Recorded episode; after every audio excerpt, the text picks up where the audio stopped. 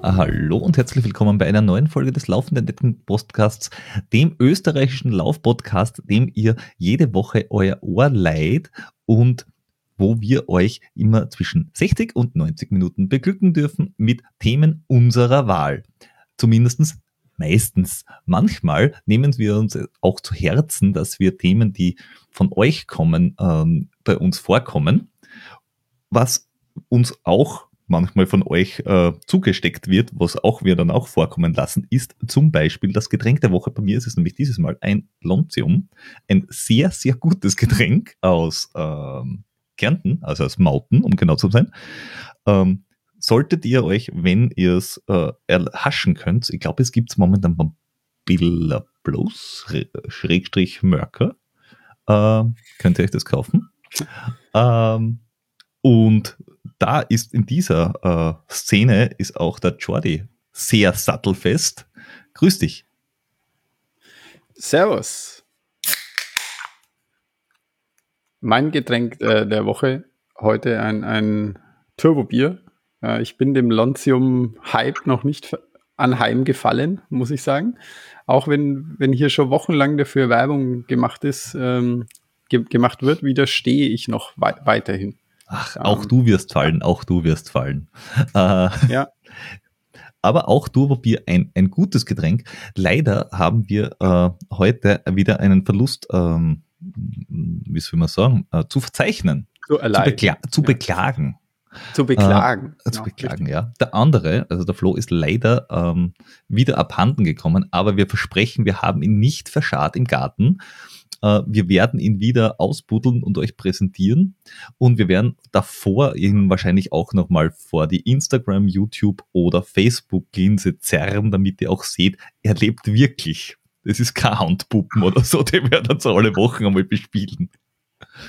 Wir wissen es nicht, um, um genau zu sein, denn er ist heute auf, um, zum Zeitpunkt der Aufnahme am Kindergarten-Elternabend und vielleicht wird er da Elternvertreter oder verscharrt, je nachdem. Man, man weiß es nicht. Andere Eltern, hm, man, man soll bei andere Eltern weder verprügeln noch vertreten, habe ich gehört. Also wieder ja. hoffentlich kein Elternvertreter. Ja. Ähm, Aber soll, in diesem es, Department soll, bist du besser. Es soll hier in der Runde schon Leute gegeben haben, denen das passiert ist. ich ich habe keine Kinder, ich weiß nicht. Äh, ja, und da sind wir auch schon ganz richtig. Äh, nämlich bei, kind äh, bei, Kindern. Ja, hört, hört. Ähm, ich in, meiner Grenz, in meinem grenzenlosen Halbwissen werde mich heute ein bisschen zurücklehnen, weil bis auf, dass ich selber in der Schule war, kann ich dazu nur bedingt etwas sagen.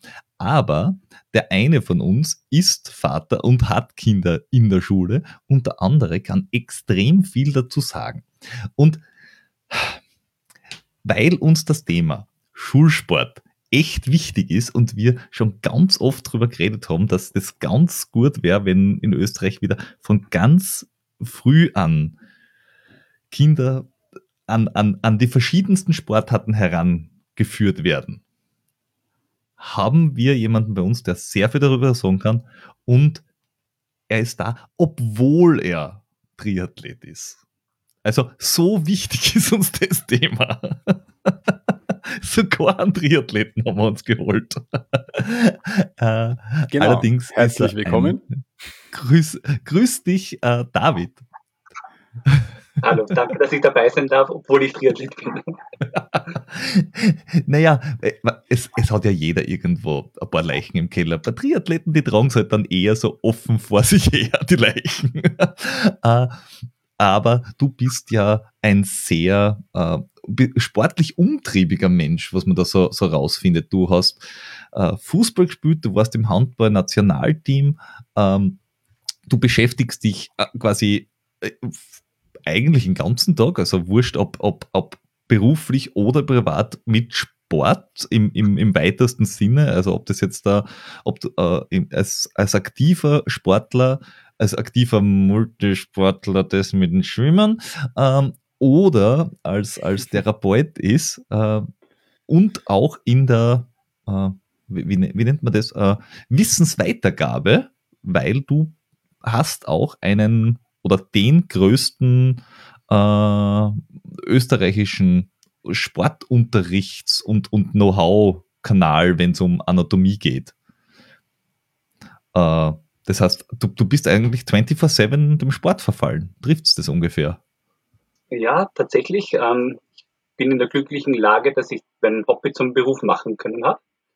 Und es sind eigentlich sogar zwei YouTube-Kanäle. Ähm, der eine ist ein reiner Schulsportkanal. Ist mittlerweile tatsächlich der größte im ganzen deutschsprachigen Raum. Ähm, und das, der zweite, das Neurot Anatomie und Training, das ist ein sportwissenschaftlicher Kanal und der ist mittlerweile der größte in Österreich.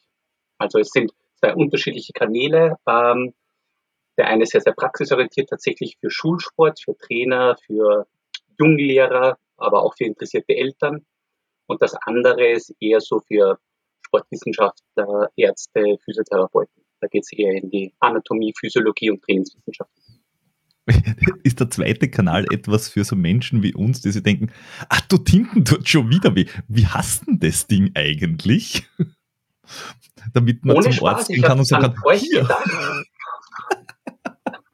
wie, als ihr, ich, ich höre euren Podcast auch schon eine Weile, wie ähm, die Dr. Strebel und der Magister Winkler da waren bei euch. Da hat, haben sie über das Aerofit gesprochen und über die Interkostalmuskulatur. Und irgendwer von euch zwei, ich weiß nicht mehr wer, hat gefragt, wo ist die, wie schaut die aus? Und ich habe mir gedacht, schaut auf meinen Kanal, dann wisst ihr es. Also genau für solche Sachen ist es, gerade so, so kleine Muskelgruppen, die man sich eben schwerer vorstellen kann wie einen Bizeps oder einen Trizeps. Ähm, da ist es halt viel, viel besser, wenn man, wenn man ein Bild sieht, vielleicht sogar ein animiertes Bild und deshalb habe ich den Kanal eben vor vielen Jahren gegründet und habe bei beiden Kanälen niemals gedacht, dass das halt solche Ausmaße annimmt. Das, das Schöne an der ganzen Sache ist, es ist eine rein intrinsische Motivation. Und dass das halt so eine große Resonanz hat, das ist natürlich ein sehr netter Nebeneffekt. Aber ähm, ähm, also die, auf die YouTube-Kanäle, da, da habe ich ja dann noch äh, äh, sie, sieben bis zehn Fragen dazu. Ähm, aber deine, deine Hauptmotivation ist ja jetzt nicht der, der YouTube-Kanal oder die YouTube-Kanäle, sondern deine Hauptmotivation. Du hast ja auf äh, Sport auf, auf, auf Lehramt studiert, also du bist Sportlehrer, äh, ähm, ist ja den Schulsport genau. zu, naja, promoten oder zu fördern oder sinnvoll zu gestalten und nicht, äh, schaut's Kinder, da ist ein Boy, wir, se wir sehen uns in zwei Stunden wieder, toi, toi, toi, wie man das halt sonst so kennt. Äh, wie, wie bist du darauf gekommen oder was ist dein, dein Antrieb überhaupt? Ja, da muss ich vielleicht sogar ein bisschen ausholen. Ich habe äh, Lehramtssport gemacht und Sportwissenschaften. Und ich habe im Leistungssport begonnen, ähm, bei einem Bundesligaverein und eben nachher beim Handballnationalteam als Therapeut. Und das war schon eine schöne Arbeit. Wenn man halt jetzt irgendwelche Spieler sieht, die man damals als 15-, 16-Jährige gehabt hat, die jetzt in der Champions League spielen, ist, ist nett.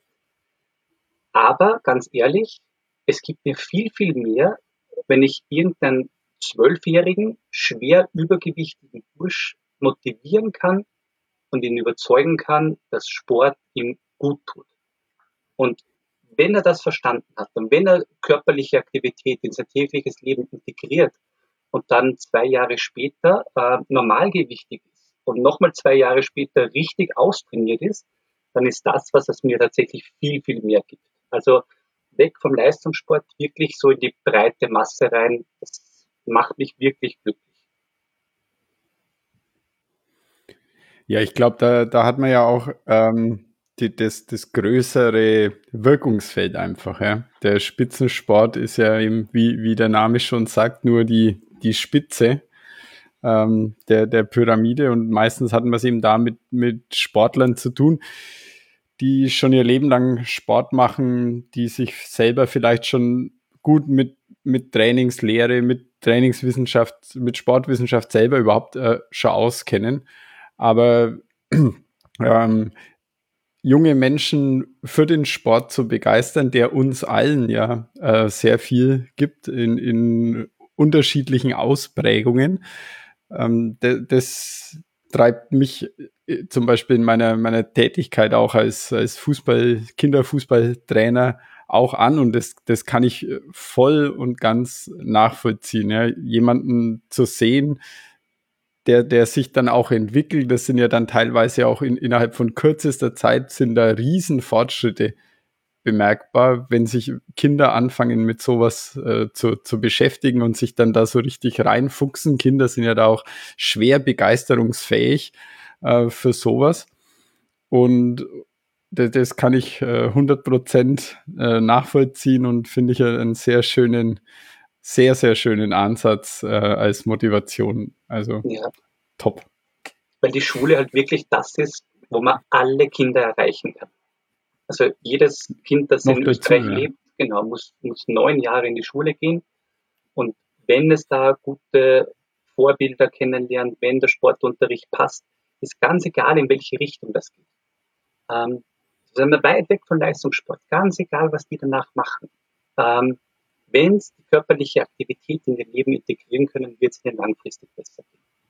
Und wenn man sich so Studien anschaut, geht es ja leider im Moment in eine ganz falsche Richtung. Übergewicht und Adipositas wird immer mehr, körperliche Inaktivität wird immer mehr, im gleichen Ausmaß, kann natürlich kausaler Zusammenhang sein, steigen die gesundheitlichen Beschwerden der Kinder und Jugendlichen. Und das ist halt ein Problem, das uns alle betrifft. Also nicht nur die Kinder oder die Eltern der Kinder, sondern langfristig natürlich auch die Krankenkassen. Weil die, die, Kinder, die Kinder müssen gesund sein. Ja. Die müssen mal Pension zahlen. Ja, ja, aber ohne Spaß. Also die übergewichtigen ja. Kinder von jetzt sind die übergewichtigen Erwachsenen von morgen. Und in 30 Jahren, wenn die dann Diabetes haben, ähm, dann muss halt die Krankenkasse dafür zahlen.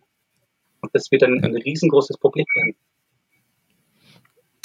Ja, da, ist ja die, äh, also auch schon, es ist nicht, nicht nur jetzt da, ich kann die Jetzt-Situation nicht so beurteilen, das könnt ihr sicher besser, aber das war ja auch äh, in in meiner äh, Schulzeit, die, die, ungefähr die gleiche war wie beim, beim, beim Jordi. Äh, also die Schule hat vor allem, je, je, je höher die Schulstufe, desto mehr hat die Schule dazu beigetragen, dass sich Kinder weniger bewegen. Ähm, nämlich nicht mit Schulsport Bewegung fördern, weil Bewegen war eigentlich das, was, was Kinder grundsätzlich ja gern machen und normalerweise wird es noch abgewöhnt. Mit lauf nicht da herum und äh, lauf dort nicht herum und setz dich mal hin und gib mal Ruhe und red nicht und außerdem und überhaupt und wenn bewegen, dann bitte nur in gesittetem Maße und nicht dabei wehtun. Äh, und in der Schule halt erst recht. Da gibt es dann irgendwie zwei Dinge, die man tun kann oder darf, aber am Gang laufen darf man mal auf keinen Fall, äh, sondern nur in dieser einen oder der zwei Stunden pro Woche und dann nur das, was halt angesagt ist und das ist oft auch überschaubar im Bewegungsausmaß. Äh, wie, wie gehst du es da, wenn du mit so einem mit so einer großen Motivation reingehst mit der Situation um, weil die Situation ist ja naja, äh, devastating. Ähm, ja, es, tatsächlich ist es so, dass, das Setting Schule ähm, eigentlich schwerst gesundheitsschädigend ist. Genau was du sagst, dieser Sedentary Lifestyle, ähm, diese sitzenden Aktivitäten werden in der Schule komplett forciert. Dann oft aus nicht ökonomischen ähm, Sesseln, auf Tischen, die zu groß oder zu klein sind. Also eigentlich wirklich schlimm. Und dann haben sie halt relativ wenig Sport und wollen sich da austoben. Und dann braucht es halt doch einen Sportlehrer oder eine Sportlehrerin, die halt das irgendwie schafft, ein hohes Maß an Bewegungsaktivität und trotzdem das abwechslungsreich zu gestalten, weil kein Kind ist glücklich ähm, oder die wenigsten, wenn ich jetzt immer nur Fußball spielen würde oder immer nur Geräte turnen oder immer nur Leichtathletik. Also das ist halt auch mein Ansatz. Ähm, ich möchte so viele wie möglich erwischen. Es ist nicht Ziel, dass die alle um so viel besser werden in einer Sportart, sondern ich möchte ihnen so viel wie möglich vorstellen und zeigen, ähm, auch mit Exkursionen etc., dass der eine sagt, wow, okay, Klettern ist vielleicht was für mich oder das Badminton ist vielleicht was für mich oder eben das Laufen. Das Laufen, gerade in der Oberstufe, ist halt für die Schüler auch tatsächlich gefällt es ihnen, ähm, weil man aus diesem Setting Schule mal ausbrechen. Ich lasse natürlich jetzt nicht 20 Runden im Hof laufen, sondern wir gehen gemeinsam aus der Schule raus. Wir machen unterschiedliche Laufgruppen mit fixen Treffpunkten und, und das funktioniert super, einfach, dass sie mal raus können. Im, in dem Zusammenhang, wie, wie sinnvoll ist es dann überhaupt, Sport zu benoten? Ja? Weil jeder hat seinen eigenen, ne? Okay, ja, dass man ein gewisses Maß, wenn man, wenn man Matura macht, dass man ein gewisses Maß an Mathe können muss, ja, und da gibt es eine Note. Dass man Deutsch können muss, ja, und da gibt es eine Note.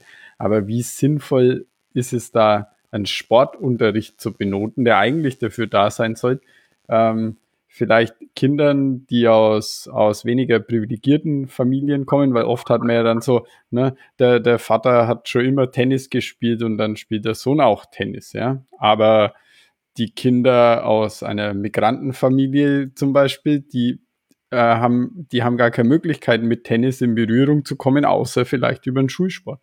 Ja? Und da erstens mal dem österreichischen Sport gehen da wahrscheinlich viele Talente auch einfach äh, verloren, weil die nicht gefördert werden und, und so. Und auf, auf der anderen Seite, ja, es kann aber halt auch nicht jeder Tennis spielen, weil auch nicht jeder Talent dafür hat.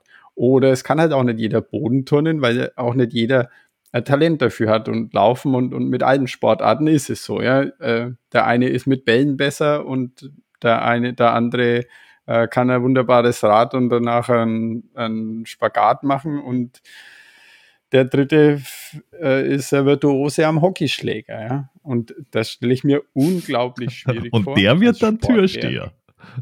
ja, genau. Der wird noch das ist eher der, der, der, der, der Virtuose am Baseballschläger, der wird dann eher Türsteher. Genau. Stelle ich mir unglaublich schwierig vor, ähm, da äh, äh, auch eine faire Benotung überhaupt zu realisieren. Geht es überhaupt? Also wenn man es nur auf die Fachkompetenz ähm, reduzieren würde, das heißt, alle müssen das Gleiche können, dann wäre es komplett frustrierend. Also das wäre das Schlechteste, denke ich, was, was ein Sportlehrer machen kann. So, so, so wie man es in, in, Mathematik, wie du gesagt hast, machen muss und in Deutsch und in Englisch muss es ein gewisses Level geben, sonst können sie nicht aufsteigen. In, in Sport ist das de facto unmöglich. Also ich habe tatsächlich in der ersten Klasse Gymnasium, das heißt, da reden wir von Zehnjährigen, ähm, viele Kinder dabei, die nicht auf eine Langbank raufspringen können. Und ein anderer hat fünfmal in der Woche Fußballtraining. Das heißt, das Level. Moment, eine Langbank, das ist das, eine Langbank ist das Teil, das ungefähr so 30 Zentimeter ist, oder? Reden naja, wir von diesem Ding. 15 bis 20 Zentimeter hoch. Also ja, ja, ein bisschen höher als eine Stufe. Ja, davon okay. reden wir. Okay, okay. Also tatsächlich, also es ist wirklich, es ist tatsächlich sehr, sehr erschreckend, ähm, aber das Kind kann ja nichts dafür. Das heißt, wenn, wenn die genau. Eltern mit dem nie was gemacht haben, das Kind ist arm, aber es kann nichts dafür. Auch die Volksschullehrerin oder Volksschullehrer kann nichts dafür, der vielleicht einmal in der Woche mit denen Sport hat. Das heißt, wenn ich die alle gleich benoten würde, würde ich dem innerhalb von einem Monat die Freude an Bewegung und Sport komplett zunichte machen. Das heißt, mein Zugang, das war schon, also es, es gibt jetzt einen neuen Lehrplan, sage ich nachher vielleicht kurz noch was, ein, zwei Worte. Ähm, aber ich habe das immer so gemacht, auch davor schon. Das Bemühen steht bei mir ganz klar im Vordergrund. Und wenn einer ähm, den Kilometer in 3,40 läuft und der andere in 47, aber der in den 47 läuft, bemüht sich und ist, ist danach fertig, dann sage ich, super. Also ganz, ganz toll. Und jetzt zum Lehrplan eine Sache noch ganz kurz.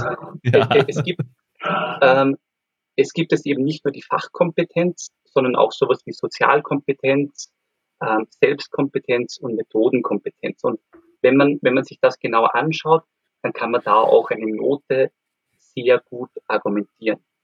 Aus meiner Praxis, mein Notenspektrum bewegt sich zwischen sehr gut und befriedigend.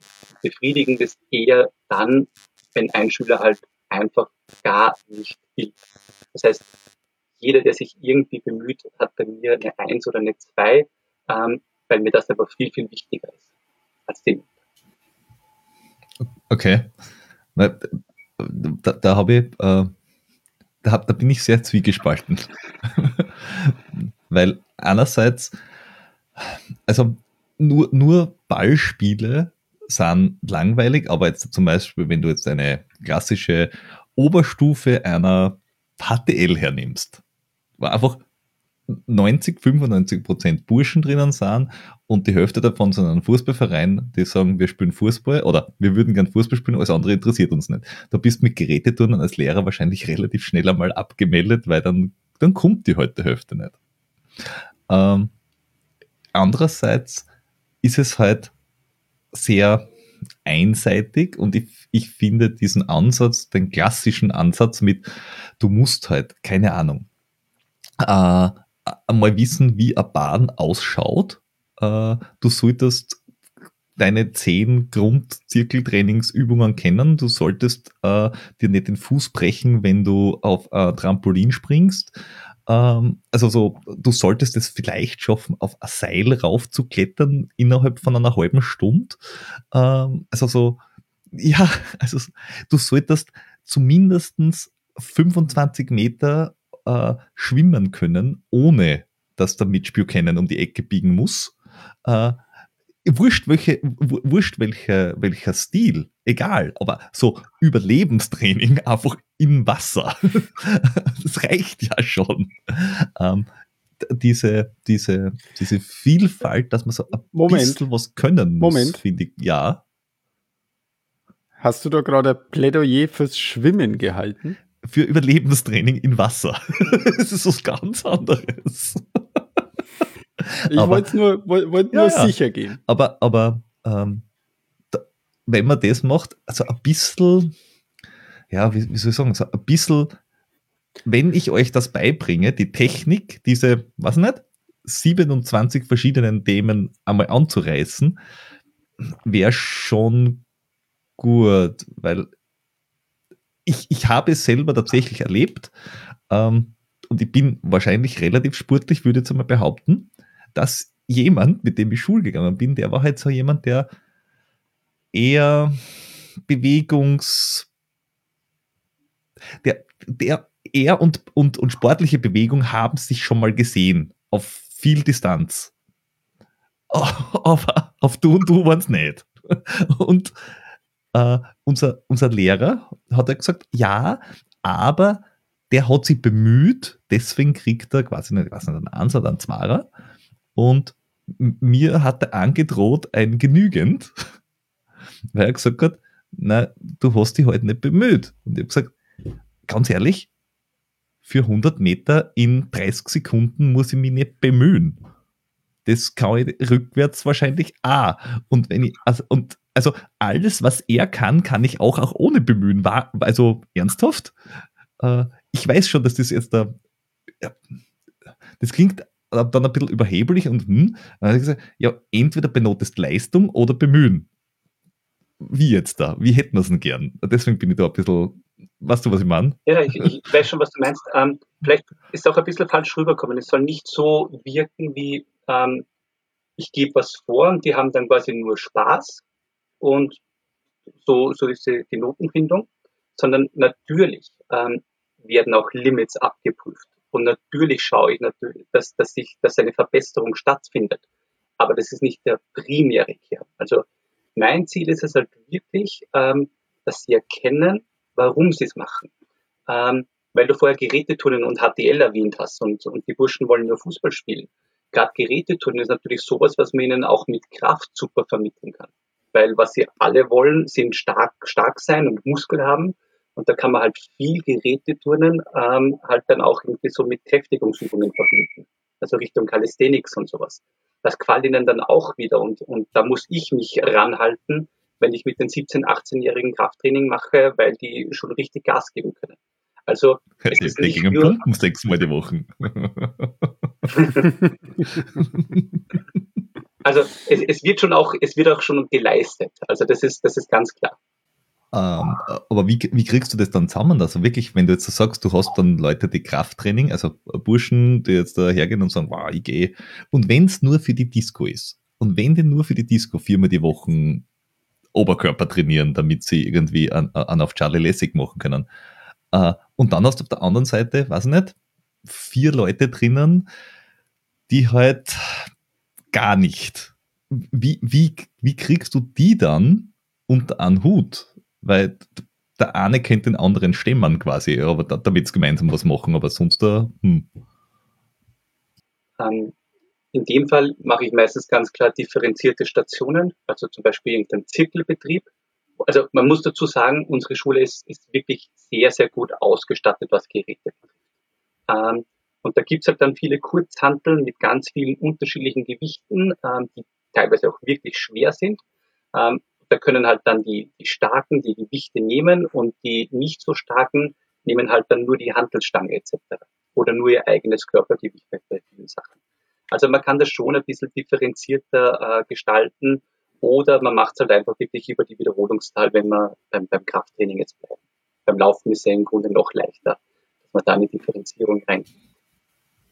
Ja, ne, gerade Laufen hat ja da den, den, den Riesenvorteil, du brauchst nichts, du hast keine Einstiegshürde, weil wenn jetzt irgendwer sagt, nein, er würde schon gern Krafttraining machen, aber was nicht, Fitnessstudio kostet halt Geld und, und äh, oder es, es muss jetzt gar nicht sein, dass es ihm zu teuer ist, sondern er wohnt halt in irgendwo und es gibt halt einfach kein Fitnessstudio. Ähm, oder er, er, ja, oder er kommt nicht zu einem Tennisplatz, weil es ist halt keiner da. Äh, und beim Laufen kannst du halt sagen, naja, das kannst du halt überall machen. Äh, und der eine läuft halt schnell und der andere läuft halt weit und der dritte läuft halt überhaupt. Äh, und und jeder, jeder hat quasi was, was äh, ähm, er, erledigt und hat dann aber auch irgendwo, glaube ich, außerhalb vom, von der Schule, weil die Schule ist zwar viel Zeit in deinem Leben, ähm, aber du findest halt, wenn du, meiner Meinung nach, wenn, wenn du in der Schule irgendeinen Sport machst, findest du auch außerhalb der Schule einen sinnvollen Anschluss. Weil Drogendealer kannst immer noch werden, aber äh, in irgendeinem Sportverein kommst halt, wenn du laufen warst, Fußball spielst, Tennis spielst, irgendwie auch dann leichter hinein und hast dann irgendwie ein, ein anderes Mindset schon mal. Genau, das bestätigen ah. auch alle Studien, dass der Sportler sozial besser integriert sind, sich leichter tun, da wieder ähm, ähm, über den Sport ähm, Verknüpfungen zu finden zu anderen Freunden. Also das, das ist ganz toll. Ich, für mich ist es ja auch tatsächlich, äh, gerade bei der Oberstufe, ich versuche ihnen so zu vermitteln, das ist nicht von mir, das ist von der, von der Soziologie, so, Sport ist Mikrokosmos der Gesellschaft. Das heißt, alles, was im Sport gibt, gibt es in der Gesellschaft auch. Und vor allem Laufen und Krafttraining kann ich da halt super hernehmen. Wenn ich mich bemühe, mache ich Fortschritte. Wenn ich nichts mache, dann wird es nicht besser werden. Und, und Sport ist so, es gibt so unmittelbar Feedback. Egal, ob der jetzt einen Bizeps-Curl macht oder egal, ob er laufen geht. Wenn er das regelmäßig macht, wird er spätestens nach zwei Monaten merken, oh, da ist was passiert. Ich laufe mit der gleichen Herzfrequenz eine schnellere Pace, es fällt mir nicht mehr so schwer, ich kann länger laufen, ich kann mehr Gewicht heben und das ist irgendwie ich habe mich bemüht, ich bin dran geblieben und das hat mich weitergebracht. Und wenn er das natürlich dann auf schulische Fächer übertragen kann oder später fürs Leben, ist natürlich äh, umso besser. Und warum ist dann die sportliche Aus, äh, äh Ausstattung in Schulen äh, und grundsätzlich in Österreich so scheiße? Das ist eine gute Frage. Ähm, wahrscheinlich ein Grund, es geht ums Geld. Also ich bin bei uns in der Schule äh, war ich sehr, sehr lange jetzt nicht mehr Gesundheitskoordinator. Und da kann ich viele lustige, schrägstrich traurige Sachen erzählen.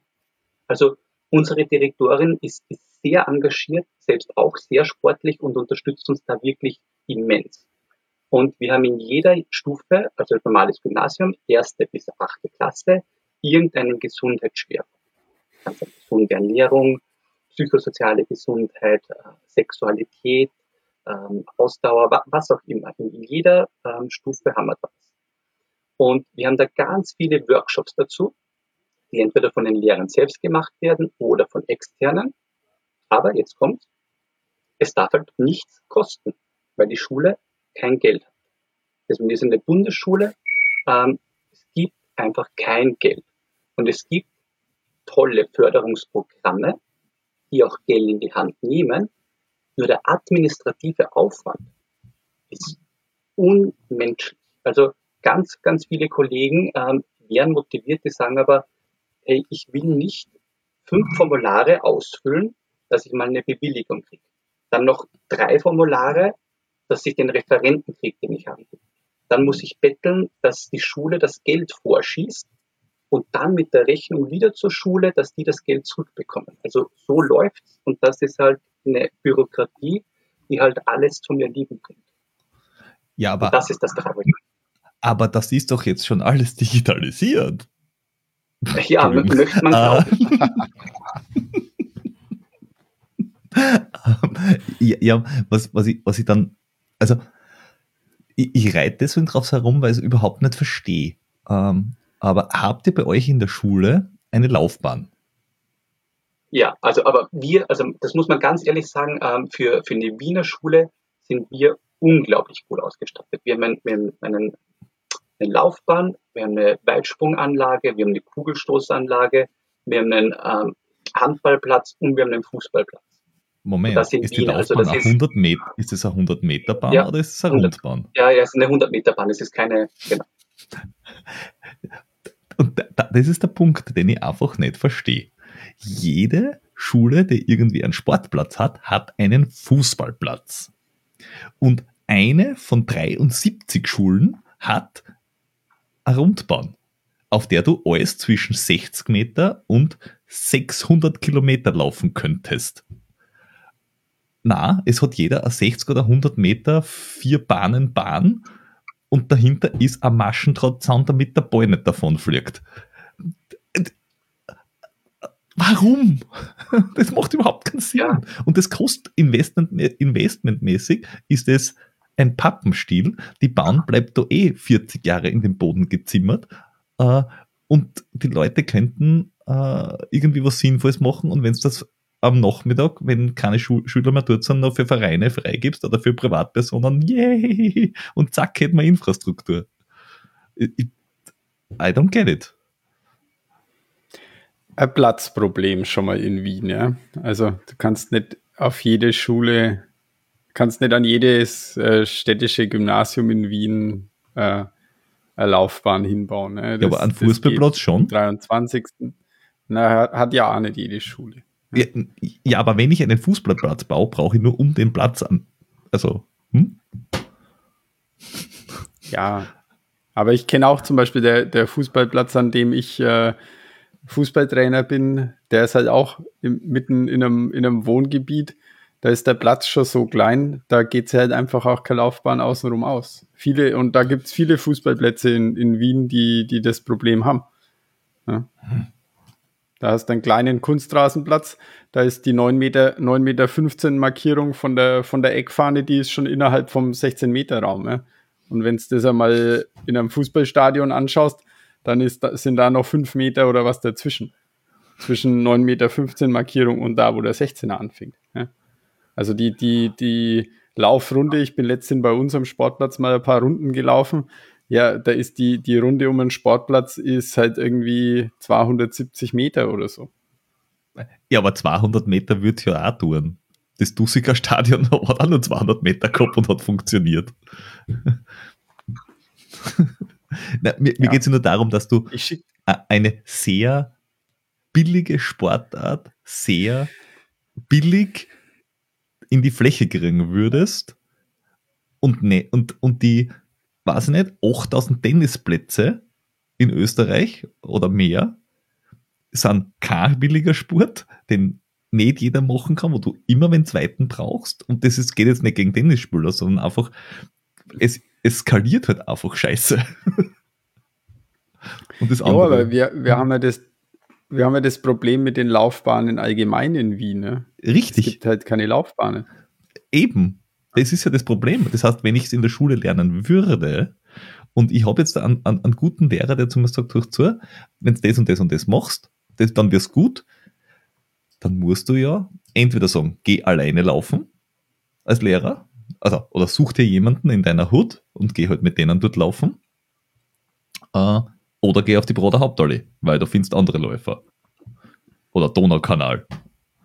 Und wenn du am Donaukanal laufen Junge, gehst, dann. So. Ja, und wenn du Donaukanal laufen gehst, wissen wir alle, wo das endet, im Flex. Ja. das, hilft wo ja nichts. Ja. Weil du das schöne T-Shirt anhast. Ja. Ähm, ja, aber, aber also wie motivierst du dann Kinder, dass sie das nicht nur im Unterricht machen, sondern auch wirklich mitnehmen nach draußen? Ja, indem ich ihnen halt wirklich einfach versuche, die Bedeutung von körperlicher Aktivität auch kognitiv in die Nähe zu bringen. Also auch sowas wie klassisch, sowas wie, wie Liegestütz ist noch immer, das wird immer so als Bestrafung oder sowas ähm, wahrgenommen. Aber wenn man ihnen halt das wirklich erklärt, schau, wenn du deine Muskulatur aufbaust, ähm, ist das für den ganzen passiven Bewegungsapparat. Wenn wir da irgendwie spielen, ähm, dein Herz-Kreislauf-System verbessert. Das ist, deine Lungenfunktion wird besser. Das ist einfach langfristig für dich eine super Sache. Und das langfristig, das, das funktioniert natürlich bei den Kleinen nicht. Wenn ich zu einem Zwölfjährigen sage, naja, das, du kriegst vielleicht mit, mit 60 keinen Herzinfarkt, dann ist ihm das ziemlich egal. Aber wenn er einfach merkt, dass er irgendwie, es fällt ihm leichter, also wir, wenn wir, wenn wir vom Laufen geredet haben, Rundenlaufen, das ist, das ist bei mir so, so klassisches Einlaufen. Wir starten mal mit einem Ritual und der stirbt quasi in, in der ersten Stunde Sportunterricht bei einer Runde und irgendwie drei Wochen später läuft er drei und denkt sich, ist ja gar nicht mehr so schlimm, dann merkt er schon, okay, das, da passiert was in meinem Körper und was da passiert, das ist nicht schlecht. Und weit weg, dass ich, wenn ich 25 Schüler habe, dass da nachher 20 super sportlich werden. Wenn es zwei, drei pro Klasse sind, dann ist eh schon ein guter Wert. Also so ehrlich muss man sein. Also die Illusion habe ich nicht, dass ich mich da reinstelle dann sagen sie alle, ja, wow, ähm, so fit möchte ich auch werden und jetzt gehe ich morgen in den Verein. Also das natürlich nicht. Ja, und naja, und wie, wie ist es dann im, im Vergleich zu, weiß ich nicht, den Niederlanden oder, oder äh, es gibt ja. Nehmen wir Skandinavien. Die sind immer gut in der Schule. In, in, in, in E-Alben super. Na, aber, aber wie, wie, ist es dann im Vergleich zu, zu Ländern, wo Jugendsport einfach an, an, an, an, an Wert hat oder an, an ein gewisses Standing hat in Österreich? Weil es sollte uns ja was wert sein. Aber es darf nichts kosten. Ja, also wenn wir auf dieses, auf dieses Kostending nochmal zurückgehen, also wenn wir jetzt mal weg vom Leistungssport gehen, sondern einfach hin zum Gesundheitssport. Also da gibt es ja zig Studien, die halt ganz klar sagen, verhaltensorientierte Gesundheitsförderung ist nett. Das heißt, ich mache einen Workshop in der Schule und da erkläre ich, wie funktioniert gesunde Ernährung. Okay, jetzt ist der Workshop aus, wollen Sie etwas zum Essen kaufen da gibt es Pommes, ähm, Chicken McNuggets ähm, und, und Donuts. Das heißt, viel wichtiger wäre das verhältnisorientierte, die verhältnisorientierte Gesundheitsförderung. Das heißt, ich muss am Setting was ändern. Und für das muss ich halt wieder Geld in die Hand nehmen. Und das ist halt das Peinliche. Ähm, liebe Grüße an die Bildungsdirektion, falls wer zuhört. Ändert's was? Ähm, dass man da einfach ja. zu wenig Geld in die Hand nimmt. Weil ich, ich, kann ihnen, ich kann ihnen alles vorleben, genau wie du sagst. Sie haben keine Laufbahn, wo sie laufen können. Ähm, Tennis würde ihnen Spaß machen, können sie sich nicht leisten. Sie möchten sich gesund ernähren, ähm, haben aber nirgends die Möglichkeiten. Ja, das klassische Schulbuffet ist jetzt da, glaube ich, nicht so wahnsinnig berühmt für gesunde Ernährung, wenn ich mich da ein bisschen zurückerinnere. Kalorien ist sie ausgegangen. Zucker, A, Rest, Semi. Äh, helfen, helfen so Dinge wie wie, wie, wie ja, es klingt jetzt blöd, wie, wie irgendwelche Vorbilder oder irgendwelche Sportarten, die jetzt gerade im Trend sind. Was weiß ich, es war irgendwann einmal in Österreich Surfen nicht, weil das ist, man wohnt nah, äh, aber in Österreich ist irgendwann halt zum Skifahren Snowboarden aufgekommen, in die, keine Ahnung, 90er vielleicht. Äh, und dann waren halt alle, die Snowboarden waren, waren halt total hip und yay. Äh, jetzt da merkt man halt auch mit diesem, mit, mit Trailrunning, dass, dass das, die Trailrunner sind halt die Surfer-Boys und Surfer-Girls des Laufens. Weil Pro der Hauptallee, ja genau, Pro der Hauptallee ist halt nur so halb sexy, aber irgendwo äh, auf Social Media coole Fotos von, keine Ahnung, im Zillertal oder von, vom Ötscher posten, ist halt schon geil. Und wenn ich denn darauf laufen kann, dann ist es schon auch cool. Oder wenn ich nur auf wandern kann, äh, ist, ist ja egal. Hilft sowas, dass, dass, dass Menschen, die das tun, dann den Schülern sagen, hey, wenn's, was nicht, wenn es euch regelmäßig bewegt, dann ist das gar nicht so weit weg, wie ihr glaubt. Ja, wenn es in einem gesunden Kontext funktioniert. Also Social Media hat ja auch ganz, ganz viele Kehrseiten, also so, so wie ihr das macht oder wie es auch ich versuche zu machen, quasi auf einem seriösen Niveau, ähm, kann das sicher eine Vorbildwirkung sein. Also bemühe dich, mach das und das richtig, dann wirst du in einem halben Jahr dahin kommen. Aber irgendwie so, okay, ich kletter da jetzt irgendwo rauf mit meinen Flipflops ähm, und versuche ein cooles Selfie zu machen, da wird es natürlich dann wieder problematisch. Genauso Thema Ernährung oder so. Also das ist für die Kinder, glaube ich, schwer zu differenzieren äh, bei, bei Social Media. Was ist echt und was ist langfristig aufgebaut und was ist wirklich fake und kann potenziell natürlich auch gefährlich sein. Hm. Naja, aber, aber du hast ja gerade in, ja, viele derer, die den Sport jetzt da äh, intensiv ausüben, haben, so wie man es beim Jordi zum Beispiel sieht, mittlerweile ja Kinder.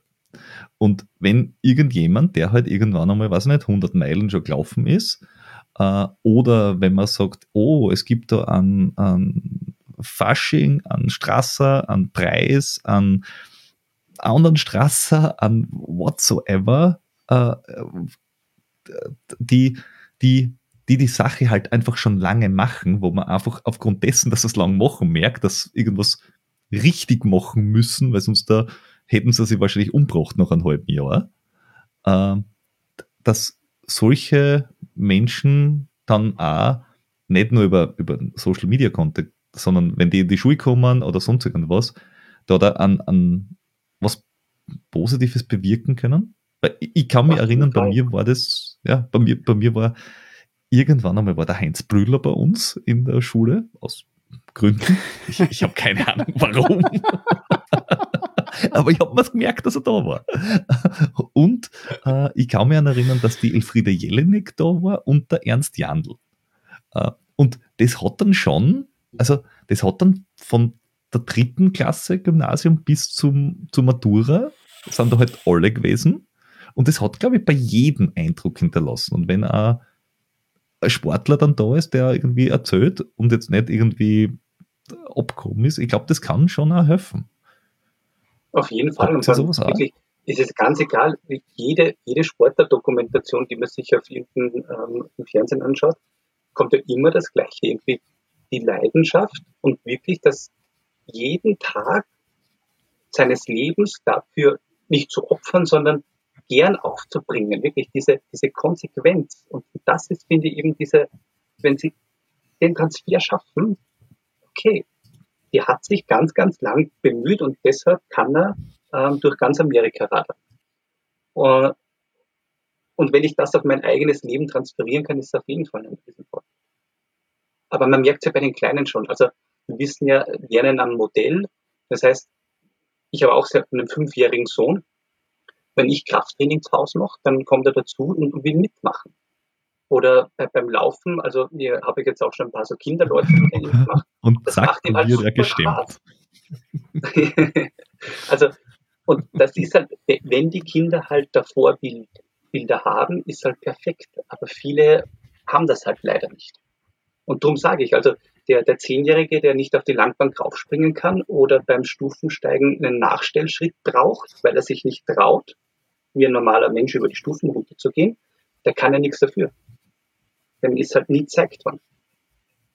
Also ne, man braucht ja nur am Spielplatz ein bisschen schauen, was man oft hört, irgendwie so, pass auf, pass auf, pass auf, der darf nicht runterspringen und die Mama läuft schon hin und hebt ihn von der 20 Zentimeter hohen Hürde runter. Dass sich der wahrscheinlich nicht zum Supersportler entwickelt, ist leider vorgezeichnet. Und, und das heißt ja nicht, also vielleicht, also das, das heißt ja wirklich, ohne dass ich da jetzt nicht gleich einen Shitstorm kriege, ähm, dass das schlechte Eltern sind. Also das ist ja, die, die haben ja quasi, die machen das ja aus, aus Fürsorge zum Kind, die hat Angst, dass er sich verletzt, weil er da runterspringt. Aber im Endeffekt tut es ihm nichts Gutes. Die Knochendichte wird sich nicht so entwickeln, wenn er keine High-Impact-Loads kriegt. Also gerade das Springen, das Klettern bei den kleinen Kindern ist halt wirklich extrem wichtig. Da lehne ich mich weiter aus dem Fenster. Doch, ja, wenn ihr sowas macht, ihr seid schlechte Eltern. Punkt. Shitstorm dann an den Peter, bitte. Ja, ja. Der, der kann damit leben. Oh ja, damit kann ich total gut leben, weil diese, dieses Herumhelikoptern, also Kindern beizubringen, nicht deppert zu sein, in allen Belangen, selber denken, selber nachfragen, nicht jeden alles glauben, äh, nicht mit Flipflops, weiß ich nicht, irgendwo auf die Racks zum gehen, was sowieso vielleicht Kinder mit sieben nicht machen sollten allein, aber das ist ein anderes Kapitel. Aber einfach ein altersgerecht sinnvolle Dinge zu tun, ist ja eine Geschichte. Aber dieses Herumhelikoptern, dass irgendwer nur mit Plastiklöffel essen darf, weil er sie am Metalllöffel die Zent ausbeißen kennt oder ich habe keine Ahnung. Das ist halt, das ist halt All-Inclusive-Gesellschaft, wo ich jedes Mal, wenn ich sehe, schon mal denke, da kommt am Schluss dann jemand außer, der auf Facebook schreibt, ich bin durch die Schule des Lebens gegangen und du denkst da, yes, und das war Gummizellen. Na, das lass, lasst das sein. Lasst Kinder wenigstens bis zur Pubertät sinnvoll blöd sein, dann sind es drei Jahre einfach nur blöd und dann wird was draus. Im sportlichen Kontext ist ja leider oft wirklich so eine negative Self-Fulfilling Prophecy. Also nehmen wir das Beispiel nochmal von der Mama, die den Buben jetzt mal von 20 Zentimeter runterhebt. Irgendwann wird er mit seinen Freunden spielen und dann springt er vielleicht mal von 60 Zentimeter runter. Und weil er es nie gewohnt hat, bricht er sich dann wirklich den Fuß. Und die Mama kriegt dann die Bestätigung, oh, ich habe es ja immer gesagt, Sport ist gefährlich und das darf man gar nicht machen. Und jetzt hast du hast das auch kapiert, äh, weil es dann im Fuß gebrochen ist. Wäre er früher öfter runtergesprungen, wäre seine Knochendichte tausendmal besser, er wäre motorisch viel geschickter und dann wäre ihm vermutlich gar nichts passiert. Gut, äh, Charlie, da kennst du ja auch wahrscheinlich äh, tausend Geschichten, oder? Zu dem Thema. Äh, ja, ich muss sagen, das ist gar nicht so schlimm, weil ich mich halt einfach in einer anderen, in ein bisschen in einer anderen Blase einfach, einfach schon bewege. Durch die, durch die Geschichte als, als Fußballtrainer, ja, zu mir kommen halt jetzt die, die Kinder, die, die Fußball spielen wollen, ne? Und deren Eltern wollen das auch ich denke, ich sehe da, sehe da im, im Vergleich zum David eher nur einen, einen kleinen Ausschnitt der, der Kinder. Ähm, weil die, die zu mir in, ins Fußballtraining kommen, die wollen ja kicken. Ja? Und das sind dann halt, ich meine, jetzt äh, trainiere ich schon äh, U13-Mannschaft, das heißt, die meisten, die, die bei mir sind, die, die spielen schon ein paar Jahre Fußball, die begleite ich schon über, über ein paar Jahre. Ja, und da kommen jetzt nicht mehr so viel dazu, die, die noch nie an den Ballen hinkaut haben. Ja. Das war, das war früher ein bisschen anders. Ja, und, und vom Spielplatz, ja, da, da, da wende ich mich auch meistens ab und, und lasse meine, meine Kinder tun, äh, was sie auch immer tun wollen. ähm, da da lasse ich meine Nadel immer alleine liegen. Dann gehe ich. ja, und, und, und äh, schaut auch, schaut auch gar nicht, gar nicht so sehr drüber. Allerdings habe ich, habe ich gestern ein, naja, er dürfte so, dürfte so vielleicht eineinhalb äh, gewesen sein. Äh, ein, ein eineinhalbjähriges Kind in der Babyschaukel sitzen sehen mit einer Flasche Cola. da habe ich mir auch gedacht, na servus. wo, wo mag das hinführen? Ja.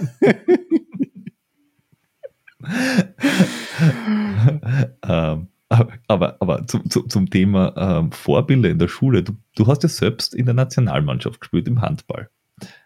Ähm, nein, nein, das ist falsch verstanden. Ich war, ähm, ich war Therapeut bei der Nationalmannschaft. Ah, okay, okay. Ah. Aber du warst selber auch aktiv im Handball? Nein, gar nicht. Also ich, ich oh. ursprünglich Fußball gespielt, dann vier Jahre beim, bei der Austria Wien als Therapeut und dann zwei Jahre beim Handball-Nationalteam als Therapeut. Also ich bin ah, auch Sporttherapeut okay. und bin halt dann quasi von, vom Leistungssport in Breitensport. Ah, okay, okay. Ich, ich habe mir schon gedacht, weil, wenn man selbst äh, in irgendeiner Sportart eben quasi äh, sehr drinnen war, dass, da, dass man dann aus der eigenen Erfahrung den Kindern auch was mitgeben kann. Ich, ich habe es halt nur schon ein paar Mal beobachtet, dass halt die, die, die Lehrer, auch, also dass Sportlehrer manchmal auch nur so semi interessiert sind an dem, was sie da gerade tun oder nur bedingt äh, Wissen über die verschiedenen Sportarten haben. Ich, ich, ich, ich kann aber überhaupt nicht beurteilen, wie da, wie da der, der, der, der, der Lehrplan für Lehrer ist. Also was, was die können müssen, was die lernen müssen, wie sie die fortbilden müssen. Ich, da beim Sportunterricht ja überhaupt keine Ahnung. Wie, wie ist das so? Also Prinzipiell muss man natürlich aufpassen, dass man nicht alle über einen Kamm schert. Also es gibt sicher so schwarze Schafe, so das Beispiel, was du gebracht hast, so hat tatsächlich auch acht Jahre lang mein Sportunterricht ausgeschaut. Jungs, was wollt spielen? Alle haben Fußball geschrien. Okay, da ist der Ball. Und der Sportlehrer war weg. Ist erstaunlicherweise nie was passiert, weil es wäre natürlich Verletzung der Aufsichtspflicht gewesen. Ist nie was passiert und nach 50 Minuten ist er wieder kommen und ja, hat den Ball eingesammelt und das war's, acht Jahre lang. Ähm, das ist zum Glück jetzt kaum mehr der Fall. Also sicher wird es noch ein paar solche geben, die sich das Leben dann irgendwann mal leicht machen oder nur die Sachen machen, die sie selbst interessieren. Wenn halt einer nur, keine Ahnung, selbst Fußballer ist, dass sie halt nur Fußball spielen, dann wird es halt auch ein bisschen öd. Aber prinzipiell hat sich da schon viel getan. Also die Aufnahmeprüfung für Sport, um Sportlehrer zu werden, ist auch sehr breit gefächert.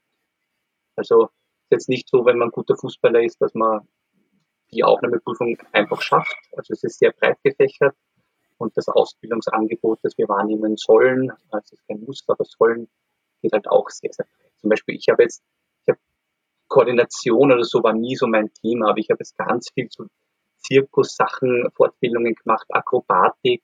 Das kommt bei den Kindern halt auch cool an, jonglieren lernen und solche Sachen. Also das ist halt auch toll. Und da kann halt dann gerade wieder das kann halt jeder. Egal, ob der 120 Kilo hat, der bindet sich zu Hause drei Socken zu Knüllen zusammen und übt das. Und drei Wochen später kommt er, ja, Professor, Professor, ich kann 20 Mal jonglieren. Ist super glücklich. Das kann jeder, würde in dem Zusammenhang mit Jonglieren nicht unterschreiben. Ach, geht doch. Wenn, wenn sich bemühst, in, in, in, zwei Tagen hast du das drauf.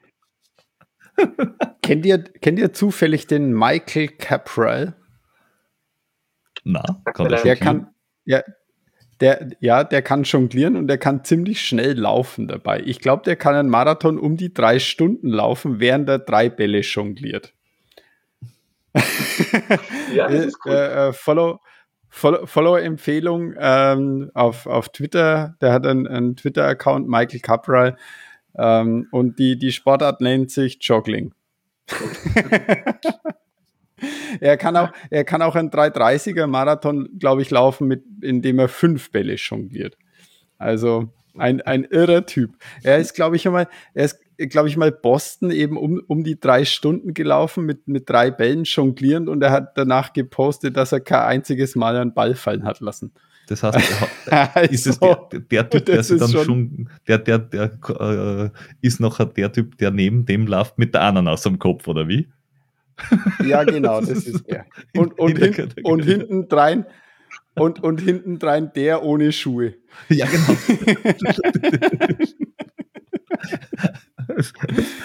Nein, also es gibt ähm, Sonderwertung dann. Joggling auf jeden Fall ähm, eine, äh, ein, ein kleiner Exkurs zur Twitter jetzt X äh, wert.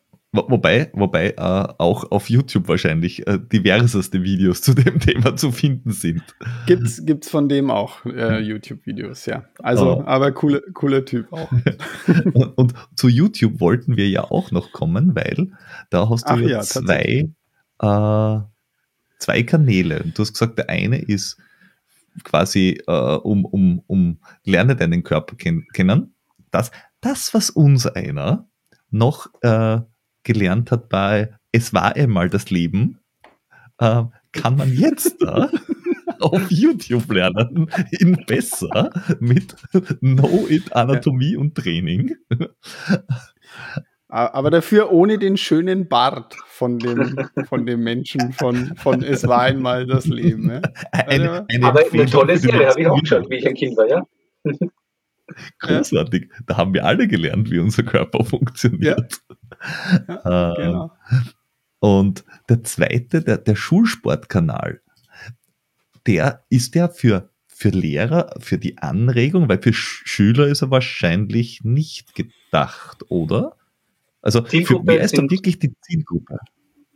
Die Zielgruppe sind eigentlich ähm, Sportstudenten, also oder Lehrer eben, ähm, aber es war uns auch wichtig, ähm, den Eltern quasi auch so ein bisschen eine Möglichkeit in den Einblick des Sportunterrichts zu geben, um eben mit solchen Vorteilen aufzuräumen, dass Sportunterricht eh eben nur, da habt ihr Fußball und, und macht irgendwas draus ist. Also man kann im Sport halt wirklich viele coole Sachen machen. Also auch so kooperative Sachen, Teamwork-Sachen. Also das gibt halt echt viel her. Und da bin ich auch, muss ich ganz ehrlich sagen, sehr, sehr happy, dass das ist, da haben mich die Schüler draufgebracht. Und ihr könnt euch eh vorstellen, Filmen im Sportunterricht ist ein super heikles Thema. Ich habe gesagt, nein, das kann ich nicht machen. Dann habe ich die Einverständnis, also sie wollten, das war eine Oberstufenklasse, und da haben wir so Wallflip gemacht. Das heißt, gegen die Wand laufen und rückwärts halten. Das haben wir geübt und das haben dann danach wirklich fast alle gekonnt und sie wollten das halt gefilmt haben. Dann habe ich gesagt, okay, wenn ihr mir die Unterschriften von euren Eltern bringt, dann filme ich euch dabei. Und habe das mit einem Handy von einem Schüler gefilmt und der hat das dann in so ein Video verpackt, mit Musik unterlegt und ganz, ganz cool. Und dann war die Frage, dürfen wir das auf YouTube stellen? Da habe ich gesagt, auf gar keinen Fall, um Gottes Willen, da sperren sie mich ein, wenn ihr das macht. und dann wieder ähm, mit Rücksprache der Direktorin nochmal die ganzen Einverständniserklärungen der Eltern, dass das auch auf YouTube gezeigt werden darf. Und das war eines der aller, allerersten Videos. Und den Kanal, den gibt es jetzt eigentlich gar nicht mehr, sondern weil das dann, unsere Schule ist schon groß, aber das Video hat in kürzester Zeit wirklich ganz viele Klicks gehabt. Und dann ist die Idee gekommen, okay, man könnte das Internet auch sinnvoll nutzen und guten Content irgendwie auf YouTube produzieren und habe mit meiner Direktorin eben Rücksprache gehalten und sie hat gesagt, naja, wenn ich von den Eltern die Einverständnis bekomme, dass ich im Unterricht filmen darf und dass ich das auf YouTube veröffentlichen darf, von ihrer Seite habe ich es und dann müsste Unterschriften sammeln und so ist das Ganze entstanden. Ganz, ganz klein und langsam und jetzt vor ein paar Tagen haben wir die 13.000 Abos und 5 Millionen Klicks geknackt. Also das ist schon eine coole Sache. Also es ist nicht das incestuös ist in der Schule, sondern es ist echt groß. Das, das heißt, du hast immer jede, jedes Jahr eine oder zwei Klassen, die du, die du da filmst, oder? Genau. Oder? Jetzt ist eine Kollegin ja. auch dabei, das ist auch super, dass wir den, den, den Mädelsunterricht auch dabei haben. Ähm, früher habe ich es gemeinsam mit einem Kollegen gemacht, der jetzt leider schon in der Pension ist. Und jetzt habe ich eine junge Kollegin, ähm, das macht den, den Sportunterricht der, der Mädchen irgendwie zeigen ah, Okay, aber, aber, es ist immer, es ist immer Unterricht. Es sind jetzt dann nicht äh, ja, Sportlehramtsstudenten, weil dort ging es ja leichter, weil die wären dann alle, du würdest sagen, ah, ihr seid alle volljährig und haha, äh, und ihr wollt das ja auch und dann tust du dir leichter, aber gerade bei, bei äh, Schülern und dann vielleicht noch nicht Oberstufen, sondern äh, unter 14, Huiuiui, das ist ja, ja. Das, das ist schon hauchdünnes Eis, was, was du da bewegst. Also deshalb auch die, die also es ist, was mir auch ganz, ganz mhm. wichtig ist, ähm, die Videos stören den normalen Unterricht nicht. Es ist jetzt nicht so, dass ich reingehe, okay, jetzt machen wir zwei Stunden Video und mache jetzt 25 Mal die Rolle vorwärts, bis das einmal perfekt ist und dann wird es perfekt präsentiert. Wenn ihr euch die Videos anschaut, auch die Kommentare drunter, hört man ja ganz oft von irgendwelchen Turnern, naja, aber da beim Rad, da war die Zehe nicht gestreckt. Es soll authentischer Sportunterricht sein. Also die machen, da machen fünf Kinder Räder und ja, zwei davon machen es ansatzweise so, wie ein normales Rad ausschauen soll. Aber das ist authentischer Sportunterricht. Das heißt, mhm. ich mache ganz normalen Unterricht und am Ende nehme ich mir fünf Minuten Zeit. Es gibt in jeder Klasse Schüler, die nicht gefilmt werden wollen oder dürfen die machen währenddessen einfach was anderes oder machen das Gleiche nur hinter mir halt. Und ich filme da einmal schnell durch. Das geht super schnell, nicht mit zehnmal wiederholen. Und am Nachmittag schneide ich das und lege die Audio drüber und so entstehen die Videos. Also es soll nicht gestellt sein. Weil was mich immer so gestört hat, wenn ich mir sowas wie Touren 10, das sind super Videos. Aber das ist halt eine Turnerin, die zeigt vom zweifachen Flick bis zur Rolle vorwärts jede Übung vor. Und jede Übung schaut perfekt aus. Aber so ist es in der Schule halt nicht. Und das ist auch okay. Ja, so ist das Leben nicht. Richtig, ja. Das heißt, im, im Anatomie-Teil zeigst du, wie es wirklich geht, also wie, wie Muskeln zusammenarbeiten, quasi ablaufen sollte, wenn man es richtig macht. Der Schulsportteil ist quasi der Praxisteil, also so, ah, wenn man, so wie wenn man, weiß nicht, Kipchoge filmen wird, so funktioniert es wirklich und dann filmt man uns und so, ja, so kommst du A von A nach B, aber es ist halt eher so halb gut. Äh, ähm, wie, wie, wie sollen diese Kanäle weitergehen? Also sagst du, okay, bleib bei YouTube oder sagst, na, ich will eigentlich auch die Schüler ansprechen, machst da TikTok-Videos oder weiß ich nicht. Äh, oder YouTube Shorts, wo du einzelne Übungen sagst oder wo, woher kommt der oder wohin geht der Kanal oder die Kanäle? Das ist eine sehr gute Frage, die ich ehrlicherweise nicht beantworten kann. Also tatsächlich, wie schon erwähnt, es ist einfach aus Spaß heraus entstanden. Und es ist immer mehr gewachsen, aber es ist jetzt nicht, dass ich da irgendwie ein kommerzielles Interesse ähm, da verfolge. Also mit mir macht das Spaß. Also ich kann mir nicht vorstellen, dass ich da irgendwie so TikTok oder da irgendwo was mache. Ähm, irgendwie nur nicht mehr so, so mein, mein Metier, ähm, sondern beides sollen Bildungskanäle bleiben. Also auf, auf Krampf da irgendwie Abos zu generieren, das ist mir eigentlich, das war mir nie wichtig, ist es jetzt auch nicht. Ähm, vielleicht hat irgendein Schüler mal eine, eine super Idee, ähm, dass man das in eine andere Richtung ähm, machen kann. Darum bin ich auch happy, wenn ich mit euch da rede. Also das ist ja auch so ein ähm, Erfahrungsaustausch und äh, Podcast ist wieder ganz ein anderes Medium.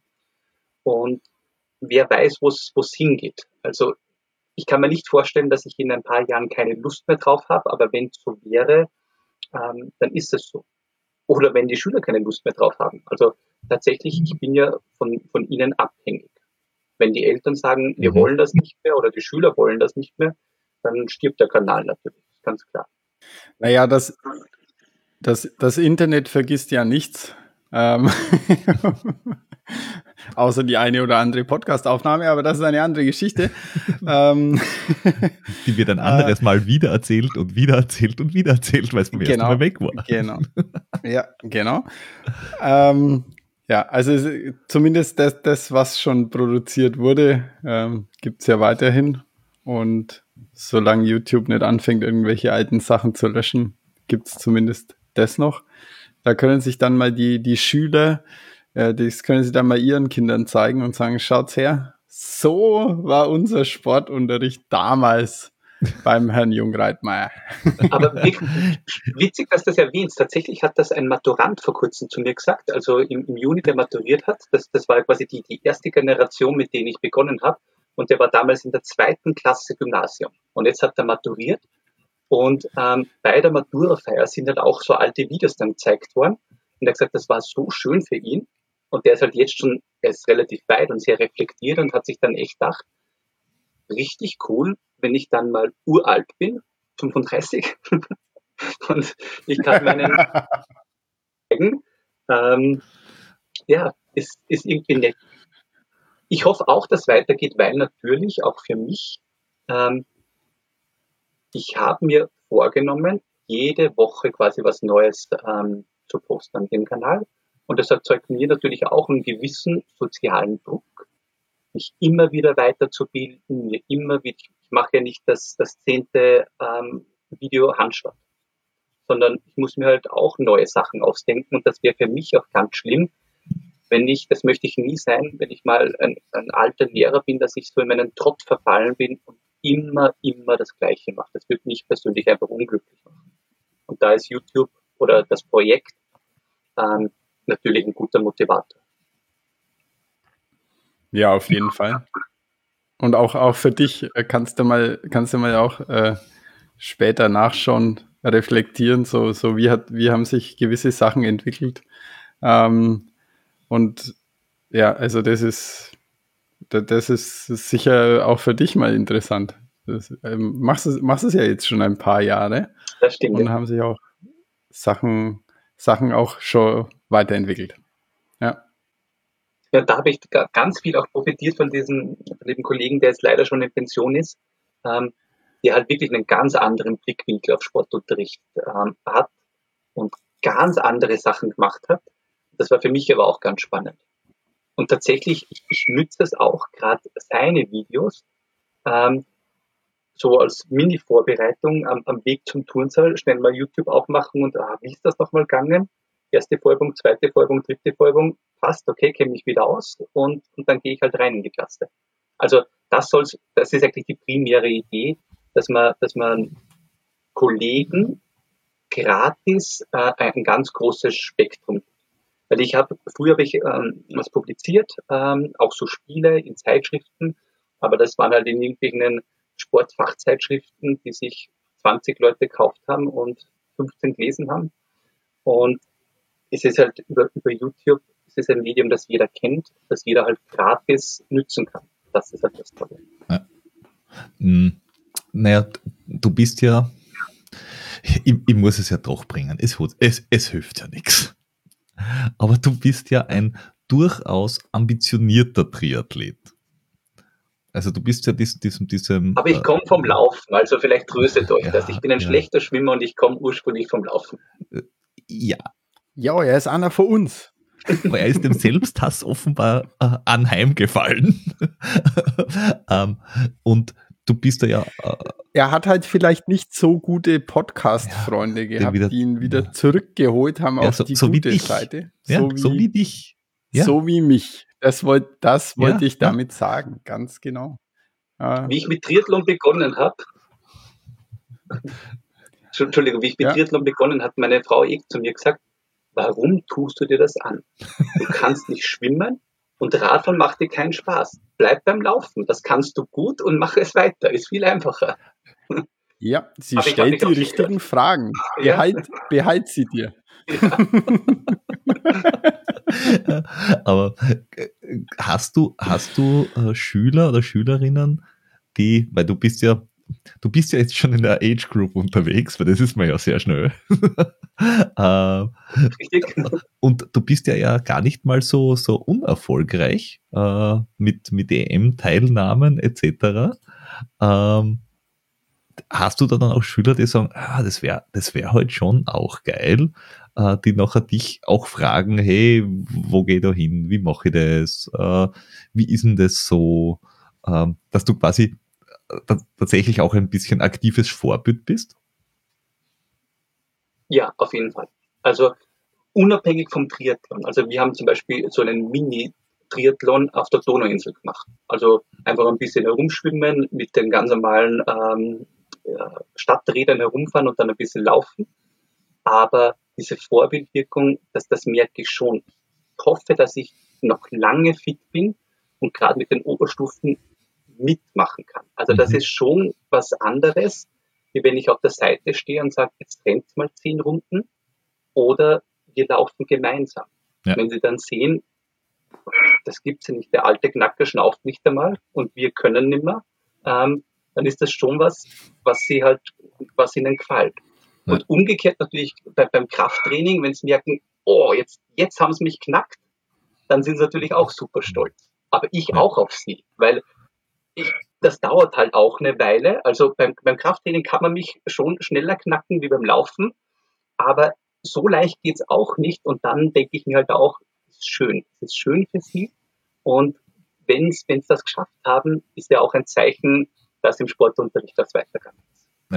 Ja, es ist ja, es ist ja so, dass das, ja, es, es gibt ja dann auch coole, coole Projekte mit dem, mit dem Sport im Zusammenhang. Also ähm, ich meine, gut, sowas wie du gesagt hast, den Triathlon, es gibt ja den Gerersdorfer, wie heißt der Gerersdorfer Triathlon, wo du auch quasi mit einem Gravel oder Mountainbike fährst, irgendwie durch einen Teich paddelst und am Schluss drei Kilometer laufst oder so irgendwas, so ein, quasi ein Jedermann-Triathlon, den man schnell mal machen kann. Und in Langenzersdorf, ich weiß nicht, welcher Lauf das war. Ich glaube, der Weihnachtsmarathon auch, aber ich glaube, ein anderer, ich glaube, Langenzersdorf läuft oder so, war ja oder ist immer noch ein Schulprojekt, das quasi auch wirklich als äh, wo, es von, von einer Klasse quasi immer fortgeführt wird und die dann in diese äh, Sport machen, aber auch Sport organisieren Geschichte hinein äh, wachsen oder hineinschauen.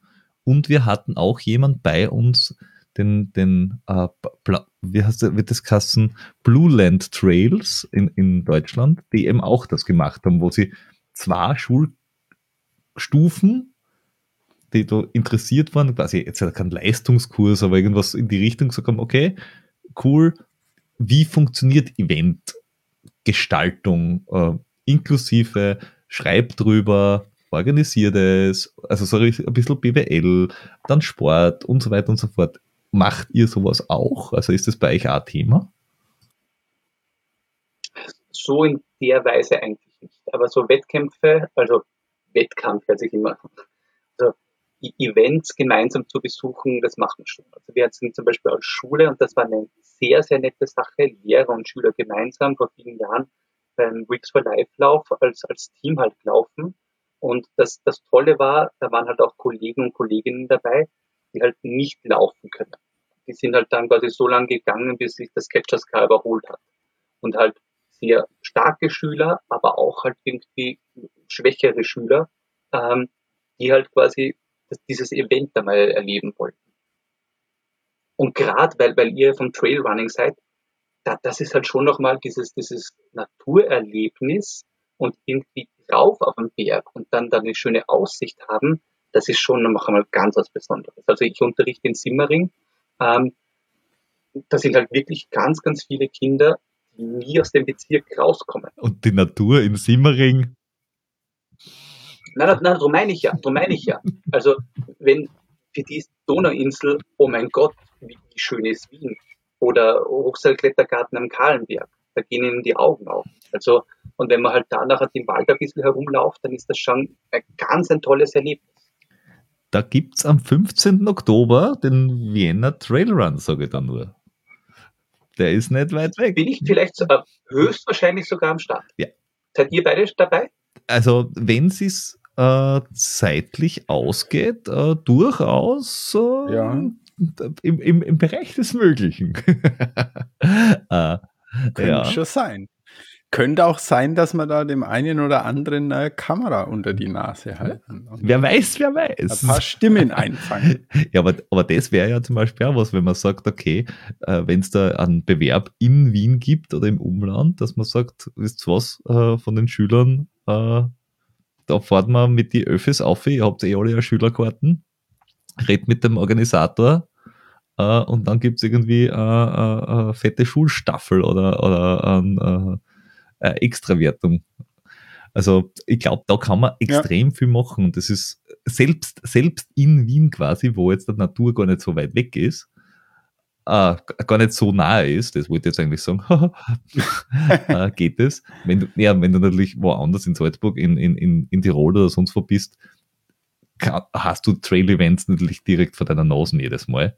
Aber ich glaube, äh, selbst so äh, Events wie der Vienna Trail Run, ich glaube, das ist auch für Schüler ziemlich geil, weil der ist auch sehr schön. Auf jeden Fall. Eine, eine Ex-Schülerin hat mich ja draufgebracht. Ähm, die ist sowieso mega gut drauf. Durch ihren Papa ist die in Sport gekommen und die hat bei mir eine VWA geschrieben. Ich weiß nicht, ob euch das was sagt. Vorwissenschaftliche Arbeit, das müssen jetzt alle Schüler machen. Ja. Ähm, quasi der, der Switch vom Halbmarathon-Training zum Marathon-Training, was sich da verändert. Da hat sie halt bei mir geschrieben und im Zuge dessen ist sie dann ihren ersten äh, Halbmarathon gelaufen in 3,30 oder so, also mit 17 Jahren Frau. Also wirklich richtig stark. Ähm, und die macht jetzt mit ihrem Papa ganz, ganz viel und die hat mir eben genau das erzählt. Ähm, die sind nämlich beide dort auch am Start. Mhm. Ja, und, und äh, äh, einmal muss ich noch zu dem äh, Anatomie- und Training-Kanal rüber switchen. Harter Cut. Ähm, aber dort geht er ja das, das, die Themen gehen dir ja dort wahrscheinlich auch so gar nicht aus, oder? Weil es gibt, also selbst wir, die jetzt da nur einen Mini-Ausschnitt aus einer Sportart nehmen und da auch nur einen Teil mitkriegen, weil wir uns halt nur nebenbei damit beschäftigen, äh, sehen schon, ah, es gibt eine Studie zu ähm, dem, es gibt eine Studie zu äh, Glukoseverarbeitung, es gibt eine Studie zu, ähm, du, sollst du viel Umfang machen oder wie äh, hat sich das dort und da entwickelt. Und wenn du dich jetzt damit stark beschäftigst, ähm, du beschäftigst dich, glaube ich, in dem Anatomie- und Training-Ding nicht nur mit Anatomie, sondern halt auch wirklich Essen und Glucose und Atmung und keine Ahnung und, und, und welche Drogen nehme ich, dass keiner merkt und was man halt da also braucht. äh, hast du da irgendwie die Befürchtung, dass du irgendwann mal zu viel Content kriegst? Also, dass zu viel passiert, dass du den Druck hast, dass du nicht nachkommst? Weil andersrum glaube ich nicht, dass passiert. Äh, ja, also Themen gibt es genug. Ich habe tatsächlich jetzt eher so den Druck, dass ich zu wenig Zeit habe. Gar nicht so, dass ich nicht weiß, was ich nehmen soll, sondern es ist einfach, ich habe zu wenig Zeit. Da bin ich, da gehen mir tatsächlich auch schon langsam die Videos aus. Also ähm, ich habe die, die Sommerferien da nicht sehr produktiv genutzt, habe mehr trainiert als, als gearbeitet. Ähm, und ja, es ist halt viel Arbeit. Es ist tatsächlich so, gerade die Anatomie und Training, ein so ein Video ist echt viel Arbeit. Weil es ist was anderes, wenn ich euch jetzt irgendwas über Training erzähle. Aber wenn ich das halt dann wirklich da am Kanal veröffentlichen will, dann checke ich halt noch fünfmal. Gibt es da neue Studien dazu? Bin ich da noch up to date? Wie kann ich die Grafik irgendwie noch besser gestalten? Und so ein Video ist extrem viel Aufwand. Und da kann es leicht sein, dass ich diesen Wochenzyklus jetzt nicht mehr so lang halten kann, weil es sich zeitmäßig einfach nicht ausgeht. Weil es tatsächlich, das ist ein, ein Ein-Mann-Projekt im Gegensatz zu Sportunterricht, wo wir es halt zu zweit machen. Also Content gibt es genug. Schauen wir mal, ja, wie mein Zeitmanagement ausschaut. Ich habe da einen Tipp für dich, wie du, wie du vielleicht zusätzlich Zeit generieren kannst.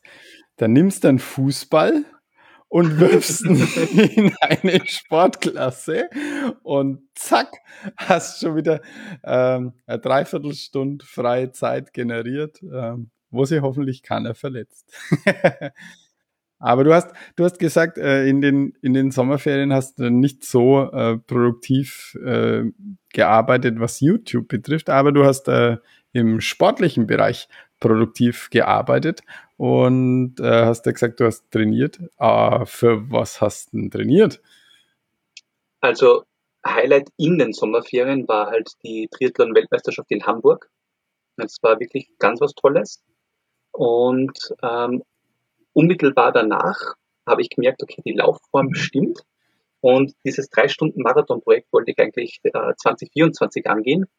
Habe mich kurzerhand aber jetzt umentschieden, das doch noch 23 zu probieren und bin dann, es war auch ein harter Cut von diesen Sprint-Sachen, ähm, jetzt wieder auf die Ausdauer rübergegangen und möchte halt jetzt im Dezember noch ähm, dieses Sub-3-Projekt dieses Mal sechs Sekunden schneller machen wie das letzte Mal.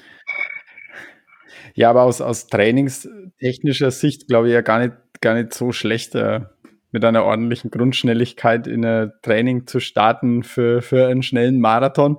Ähm, ich ich glaube, das kann man, kann man schlechter angehen, das Projekt Sub 3 Marathon aus meiner Sicht. Ähm, ja. ja, coole Sache. In diesem Sinne, war es das von unserer Seite?